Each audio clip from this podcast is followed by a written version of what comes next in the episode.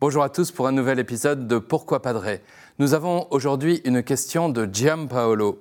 Pourquoi dans le Notre Père utilise-t-on qui est aux cieux et plus loin que ta volonté soit faite sur la terre comme au ciel?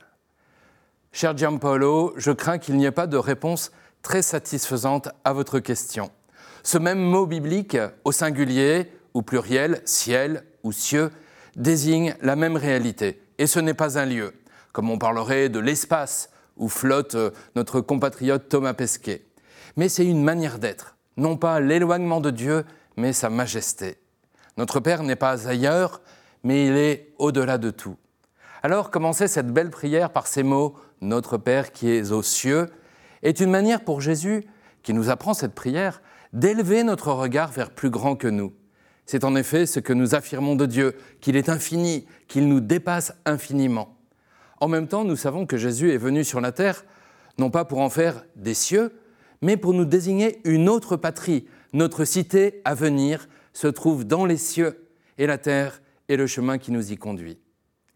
La deuxième phrase du Notre Père qui nous parle du ciel dit ceci Que ta volonté soit faite sur la terre comme au ciel. Comment la volonté de Dieu est-elle faite au ciel? Eh bien, parfaitement. Les anges et les saints sont dans une parfaite obéissance d'amour à Dieu Trinité.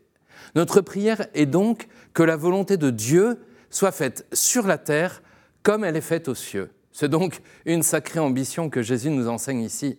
Non seulement que sa volonté soit faite sur la terre, c'est-à-dire sur toute la terre, mais également que cette volonté soit accueillie par tous les hommes comme elle l'est au ciel. Cela nous semble impossible? Oui, effectivement. Il y a toujours en nous du péché, de l'égoïsme, de l'orgueil qui empêche cette volonté d'être pleinement accueillie dans nos cœurs. Mais justement, Jésus nous apprend à demander à Dieu l'impossible. Aux hommes, c'est impossible, mais à Dieu, tout est possible. De fait, c'est Jésus lui-même qui nous montre que cette volonté a été pleinement obéie sur terre par lui. Il a toujours fait ce que le Père voulait à chaque instant de sa vie, Jésus reste comme branché sur la source divine. Et c'est aussi très important de regarder Jésus ressuscité, puis monter au ciel ou aux cieux. Il est notre terre, notre tête, et là où il est, là aussi nous serons, puisque nous sommes son corps.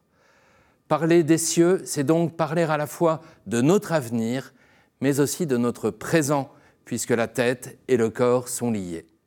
Alors, je trouve qu'il y a un lieu sur Terre où le ciel est visible, c'est la célébration de la messe, comme si Dieu nous soulevait le voile de l'infini.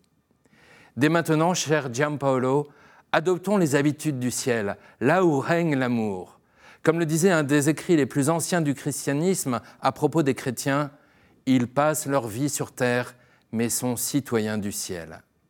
Giampaolo, au ciel, aux cieux, Soyez-en sûrs, c'est vers là que vous marchez et c'est là que vous avez déjà une place au singulier, avec toute l'Église dans laquelle se réunit l'humanité au pluriel. On peut poser d'autres questions en envoyant un mail à l'adresse pourquoipadré.com ou alors sur les réseaux sociaux. Vous retrouverez cette vidéo et plein d'autres sur ktotv.com. À bientôt.